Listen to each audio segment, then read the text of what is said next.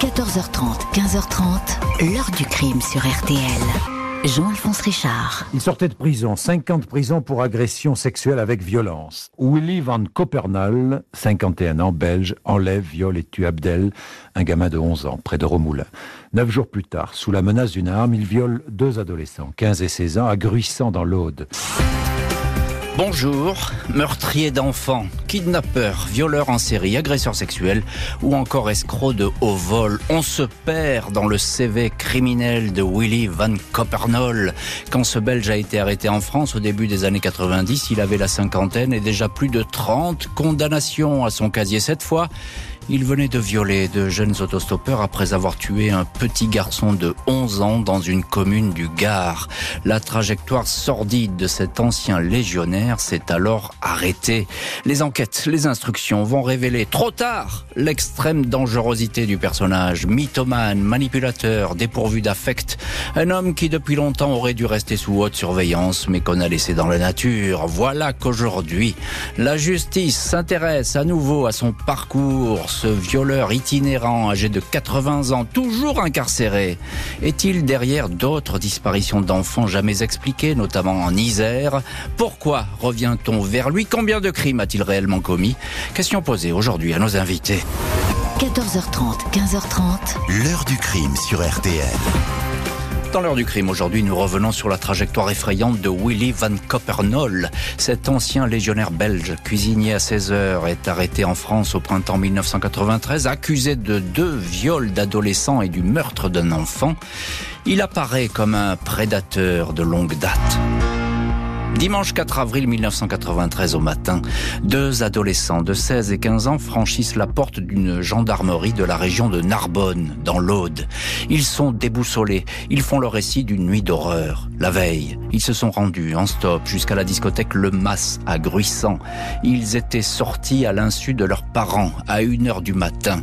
Ils ont décidé de rentrer. Ils ont à nouveau fait du stop. Un type la cinquantaine, lunettes, correctement habillé, s'est arrêté. Il avait un fort accent étranger, belge probablement. Sur la route, il a bifurqué sur un chemin de campagne. Il les a braqués avec un fusil à pompe. Si tu fais un mouvement trop brusque, je loge une balle dans la tête de ton copain, a-t-il averti. Il les a violés à plusieurs reprises, les a obligés à avoir des relations sexuelles entre eux. Il y a l'acte humiliant, mais le plus dur, c'est d'attendre la mort. On a eu de la chance de ne pas y rester, racontera l'un d'eux au Monde Magazine. Les déclarations des deux copains sont tellement hallucinantes que les gendarmes pensent qu'ils fabulent. Des vérifications sont lancées, le signalement correspond à celui du dénommé Van Coppernol, belge, 50 ans, multirécidiviste sexuel dont on ne compte plus les condamnations. Il est sorti de prison, celle de Joux-la-Ville, dans Lyon, il y a seulement une quinzaine de jours. Il venait de purger 5 ans de détention pour le viol d'un mineur à Montélimar, qualifié un attentat à la pudeur. Sait qu'après sa libération, Van Coppernol est retourné en Belgique. À Gand, il a loué une voiture sous le nom de Walter Van de Berg, son ancienne identité de légionnaire. Il n'a jamais rendu le véhicule avec lequel il est retourné en France, délinquant sexuel, mais aussi escroc chevronné. Il utilise une dizaine de pseudonymes. Les gendarmes suivent la piste de la voiture de location, une Opel Astra. Van Coppernol est interpellé deux semaines plus tard près de Compiègne. Il ne résiste pas. Dans le coffre, il y a le fusil à pompe dérobé dans un restaurant proche de Narbonne où il a travaillé deux jours. Et aussi la chaîne de coups qui appartient à un des adolescents violés. Le suspect reconnaît les faits tout en tentant de les minimiser. Il conteste des accusations, tente de faire diversion, n'hésite pas à mentir. À un psy, il avait déclaré quelques années auparavant j'ai appris que la vérité n'a jamais servi. Depuis toujours, on m'a obligé à mentir aussi. Je fais ma vie en mentant. Les enquêteurs ne s'arrêtent pas au viol des deux adolescents. Ils interrogent sur la possible implication de Willy Van Coppernol dans la disparition inexpliquée du petit Abdel Rissi, 11 ans, volatilisé le samedi 27 mars, soit quelques jours avant le double viol, à Remoulin, une commune du Gard. Impossible de retrouver Abdel depuis cette date, même si sa famille espère toujours qu'il soit vivant. Au moment de la disparition, Van Copernol résidait dans une auberge à Tresque, à 20 km de Remoulin. Il louait une chambre sous le nom de Van de Berg, ingénieur IBM en mission. Trois jours plus tard, Abdel a disparu. En garde à vue, Van Copernol nie les faits, même s'il ne cherche pas à dissimuler ses obsessions sexuelles. Benjamin d'une famille de 16 enfants, il dit lui-même avoir été violé à 7 et 13 ans par des religieux et un juge de paix. 30 condamnations, dont 5 en Belgique pour attentat à la pudeur ou rapt de mineurs. Quand c'est parti, c'est comme un rouage, ce n'est plus arrêtable, déclarera-t-il un jour. A-t-il enlevé le petit Adbel Il nie, mais en toute fin de garde à vue, il finit par avouer le petit garçon est mort, mais il s'agit d'un accident, assure-t-il sans la moindre émotion. Il est prêt à conduire les gendarmes jusqu'à l'endroit où se trouve le corps, en pleine campagne, dans un coin isolé. Le délinquant sexuel a basculé, a priori, pour la première fois dans le meurtre. Mardi 20 avril 1993, Willy Van Copernol accompagne les gendarmes jusque sur le plateau de Valiguière. À 10 minutes de Remoulin, la commune où a disparu le petit Abdel Rissi le 27 mars. Le corps décomposé de l'enfant est là, allongé sur le ventre et jeté dans les buissons. Il n'est vêtu que de ses chaussettes et d'une serviette éponge. Ses vêtements sont posés en tas, à proximité. L'état de la dépouille ne va jamais permettre de dire si le jeune garçon a été violé. Van Copernol raconte que 27 mars, il a aperçu l'enfant qui tournait autour de sa voiture sur un parking à Remoulin.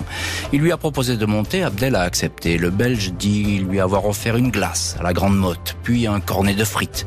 Il a proposé à Abdel une relation sexuelle, lequel aurait accepté? Et même demandé de l'argent, 300 francs, sinon il le dénoncerait aux gendarmes. Le suspect dit alors s'être énervé, il a secoué l'enfant qui s'est cogné sur une pierre et il a fait trébucher sa victime. Il a ensuite euh, fracassé le crâne d'Abdel avec une grosse pierre. La mort est selon lui un accident, un coup de colère face aux enquêteurs. Van Copernol nie l'enlèvement puisque l'enfant serait monté de son plein gré dans la voiture. Pour le reste, les attouchements, Abdel était consentant. Le suspect ne dit pas la vérité. Le timing ne lui aurait jamais permis d'aller jusqu'à la Grande Motte et Palavas.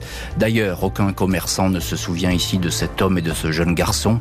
Les enquêteurs et le juge estiment que Van Copernol n'avait qu'une obsession depuis sa récente sortie de prison. Violé et violé encore. À Marseille, il a ainsi drogué et abusé d'un jeune prostitué yougoslave. Il a ensuite tenté d'embarquer deux jeunes autostoppeurs. Il a tué Abdel, puis il a violé deux autres autostoppeurs à la sortie de la boîte de nuit.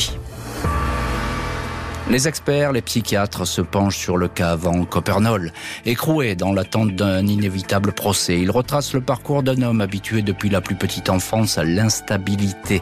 Il n'a cessé de multiplier les petits boulots, boucher, boulanger, cuisinier, chauffeur poids lourd. À deux reprises, il s'est engagé dans la Légion étrangère.